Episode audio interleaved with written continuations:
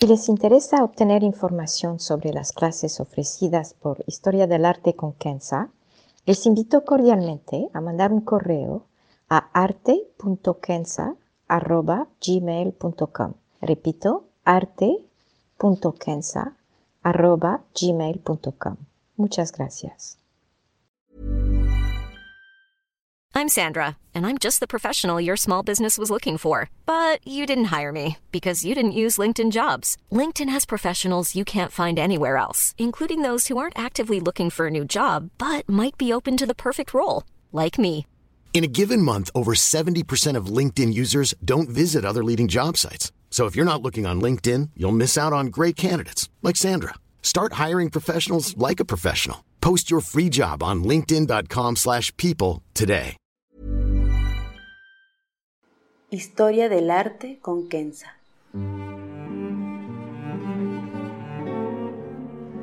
Una serie sobre el arte a través de la historia y las culturas.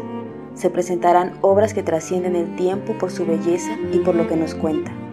Obras que encienden el asombro. Buenos días. Hoy vamos a viajar al mundo del arte budista a través del maravilloso Avalokiteshvara. Hay varios podcasts dedicados al arte budista y especialmente les recomiendo el podcast número 67, que da la evolución histórica de las representaciones de Buda. Pero hoy no hablaremos de Buda, hablaremos entonces de Avalokiteshvara, por su calidad compasiva, por supuesto, y por ser un podcast sobre historia del arte, por ser un ejemplo excepcional de cómo las características mismas de lo que se representa se reflejan en la representación misma. Perdón si suena confuso, pero en la medida en que siguen el podcast, espero lo entenderán. Y para hacerlo, primero veremos quién es Avalokiteshvara, segundo sus varias representaciones y finalmente esta fusión entre representación y representado. Avalokiteshvara es un bodhisattva, es decir, un ser que ha llegado a la iluminación pero que decide quedarse en la tierra para ayudar a los seres humanos. Hace un juramento en que no se volverá completamente un Buda, aun teniendo la posibilidad de hacerlo, mientras hay sufrimiento en el mundo vivo. Su nombre significa el Señor, esta palabra um, Shvara, que es Lord en inglés. Entonces es el Señor que mira hacia la tierra, es decir, es el quien ve al ser humano, lo ve sufrir escucha su dolor y lo ayuda. De acuerdo a las tradiciones budistas, que sean del Mahayana o Theravada, Avalokiteshvara entonces encarna la compasión de todos los Budas, es decir, de todos los seres iluminados o perfectamente despiertos. Aquí una pequeña paréntesis para clarificar toda esta terminología y estas nociones. Si han leído un poco sobre el budismo, sabrán que lo que se busca es la iluminación, es decir, el despertar. De hecho, la palabra Buda viene del sánscrito Bud, que significa origen o principio, lo que ha dado en inglés la palabra bud, que es un brote, es decir, el elemento más primitivo. Este despertar solamente lo puede lograr el hombre entre todos los seres vivientes, es decir, animales, semidioses, etc. Entonces solamente el hombre puede llegar a este despertar. Se trata entonces de salir de la rueda de la vida, esta rueda de, reencarnación continua. Cuidado, no es salir del nirvana. Nirvana no es la liberación, es solamente una etapa y desde el nirvana hay que regresar en forma de ser humano para llegar a la liberación completa. Así que, para resumir, ser un Buda es ser un ser completamente liberado, totalmente iluminado, es decir, despierto. En la tradición mahayana, o del vehículo grande que se practica en el Tíbet, Japón, China y varios países del sureste asiático, así como en Mongolia, se ha introducido el concepto del bodhisattva tal y como Avalokiteshvara. Un bodhisattva es un ser despierto, pero que decide quedarse en la tierra hasta que todos los seres sentientes sean despiertos, así como lo comenté en la introducción. Su labor es ayudar a que se liberen. Entre ellos está entonces Avalokiteshvara, que es el Buda de la compasión infinita. Su emanación humana es el Dalai Lama de acuerdo a la tradición tibetana y su emanación sagrada es Tara de acuerdo a la misma tradición. Tara es la Dakini de la compasión, que dicen nació de una de sus lágrimas, una imagen bellísima a mi parecer. Avalokiteshvara puede tomar varias formas y se notan 33 formas diferentes en los libros. Es decir, puede ser hombre o mujer, grande, pequeño, real en el sentido de realeza, humilde, irracundo. Cuidado, esto es la ira que corta la ignorancia, no una ira violenta sin sentido. Puede ser sereno, con varias cabezas o con mil brazos, etc. Y puede tener varios nombres.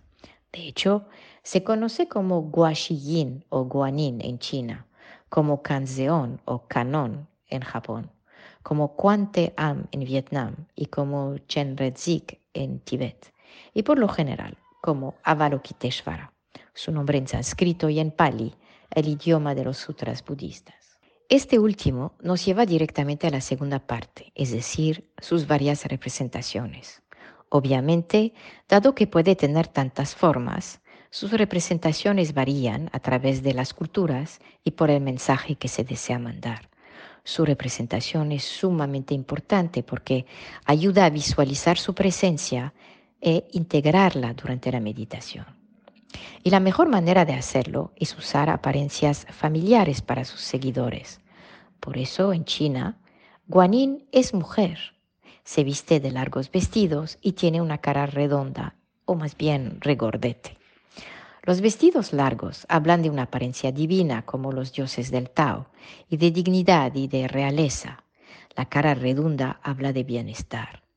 El hecho de que sea una representación femenina viene más que todo del hecho que se conoce también como Shun Ye Guanin, es decir, la luna de agua, y la luna es un elemento femenino en la simbología tradicional china. En Japón, Avalokiteshvara es canon y es también una mujer. Es la diosa de la compasión y sigue siendo muy popular. Su representación femenina es una influencia clara desde China, dado que el budismo llegó a Japón a través de China. Su aspecto muchas veces es una estatua con varios brazos. Aquí la idea es que se multiplican sus brazos para poder ayudar a muchos seres sufriendo a la vez. Canon también toma varias formas de acuerdo al sufrimiento que se trata de eliminar o, limitar, tal y como los terremotos o dar a luz sin problemas. Más recientemente, hay también una canon que protege uno de la senilidad y del Alzheimer, una consecuencia de una creciente proporción de la población con edad avanzada. Esta canon se representa muy serena, generalmente de pie y con los ojos abiertos, es decir, una actitud de vida y de fortaleza y de presencia mental. En la ilustración del podcast pueden ver dos ejemplos justamente de, de Guanyin y de Canon. Quiero también hablar del laguanín o canón con niño. Estas estatuas empezaron a aparecer después de la llegada de los jesuitas a China y posteriormente los holandeses a Japón y la llegada entonces del cristianismo. Para los jesuitas, la figura compasiva y tierna de Guanín era lo más cercano que podían encontrar para presentar a la Virgen. A partir de entonces, por un lado, las representaciones de la Virgen en las iglesias en China tomaron aspectos de Guanyin con su cara redonda y vestido largo, y por otro lado, algunas representaciones de Guanyin misma se veía con un niño en los brazos, mirando al mundo con compasión, justamente tal y como la Virgen. En la ilustración del podcast también eh, puse la imagen de Avalotikeshvara de las cuevas de Ajanta data del siglo VI y es posiblemente la representación más antigua de Avalokiteshvara. Es para mí realmente sublime y para mí una de sus mejores representaciones, no solamente por el hecho de que es casi intacta después de más de 14 siglos, pero también porque tiene una cara, una actitud que, que respira la compasión y la ternura. En Camboya, Tailandia y Laos, Avalokiteshvara, muchas veces simplemente llamado Lokeshvara, es una figura masculina, tal y como en la India, en Sri Lanka, en Tibet y otros lugares, mientras que en China y Japón se representa generalmente de pie. Aquí se representa sentado, con una pierna recogida y la otra no, La idea es que la pierna recogida es la de la meditación, del ser liberado del peso de la vida, mientras que la pierna que toca la tierra es prueba de una presencia terrenal. Muchas veces también se representa con joyas, siendo un objeto material y por ende ilustrando la presencia material del bodhisattva. Está liberado pero sigue presente, ayudando. También puede tener miles de brazos y varias cabezas, ya que observa, escucha y ayuda a muchos sin discriminación. Una nota adicional sobre su representación antes de pasar a la última parte. Avalokiteshvara por lo general lleva un loto en las manos. Por una parte, representa el hecho de que su presencia se da a conocer a través del Sutra del Loto. Y por otra parte, por representar este loto, la flor que crece del lodo, es decir, de lo turbio, y sale perfectamente limpia, sin manchas, como un ser iluminado que se ha despojado de su ignorancia. Ahora su representación y esta dualidad con lo que se representa. Como lo mencioné en la introducción, Avalokiteshvara es un ejemplo excepcional de cómo las características mismas de lo que se representa se reflejan en cómo se representa. ¿Cómo lo vimos? Avalokiteshvara representa la compasión. Es el compasivo, pero no de una manera pasiva. Más bien actúa, ayuda, escucha a los seres sintientes. De acuerdo al pensamiento budista, entonces, se trata de representar la compasión activa. A la vez, tiene que inspirar a la persona que menciona su nombre o medita con su mantra, o Mani Padme Hum en el caso del budismo tibetano, el mantra más famoso. Entonces, se trata de inspirar a esta persona para poder cambiar su forma de ser, para que esta persona se vuelva más compasiva hacia los demás, que deje sus limitaciones emocionales, que sobrepase su ignorancia y entonces que deje de sufrir. ¿Cómo representar todo eso? Y justamente el arte ayuda y un artista es producto de su medio. Así que la cara redonda de Guanín, la posición digna de Canón, los miles de brazos, las varias cabezas como los dioses hindúes, la flor de loto, los vestidos largos, las joyas, la posición real y más, reflejan por una parte el medio del artista, su bagaje cultural, y a la vez la idea que tiene de la compasión. Es un arte sacro en que toma una noción divina, como la compasión, y le da una forma material. Es una de las cosas más difíciles de hacer. Cualquiera tiene que entender que se trata de hacerlo, es decir, de representar esta compasión sin largas explicaciones sobre simbología. De lo contrario, todo se quedaría congelado, si quieren, como una idea puramente material, una idea puramente mental, sin entrar realmente al corazón del quien medita. Lo mismo, claro, se podría decir de las varias representaciones de la Virgen María. Tenemos el ejemplo de la Virgen y Niño rubios con ojos azules en las pinturas flamencas y holandesas, o la Virgen de Guadalupe que tiene semblanzas mexicanas con su tez y ojos oscuros, y el ejemplo de las vírgenes que se parecen a Guanyin en las iglesias en China. Pero en el caso de Avalokiteshvara en particular, se dice que es por ser justamente compasivo que el Bodhisattva mismo pide que se le dé nombres diferentes, que se le dé aspectos diferentes, que pueden entonces hablar a todos.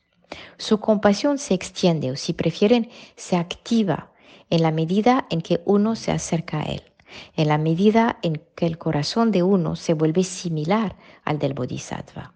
Y la mejor manera es justamente para Avalokiteshvara de poder transformar o adaptar su forma de acuerdo al lugar y las necesidades. Este en sí es un acto de compasión y demuestra que lo material, las apariencias, son parte de la ignorancia y por ende estorba el camino hacia la iluminación. Para concluir, leí una vez en un viejo texto islámico de alguien que preguntó a un sabio ¿cuál es la distancia entre la tierra y el cielo? Al cual el sabio respondió, el grito del desesperado.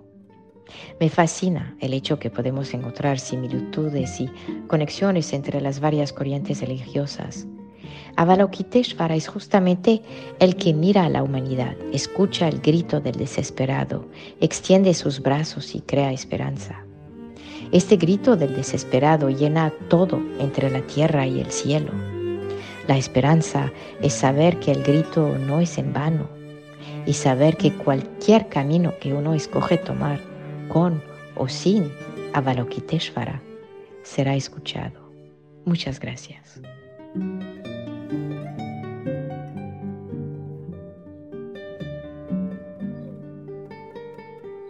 Historia del arte con Kenza.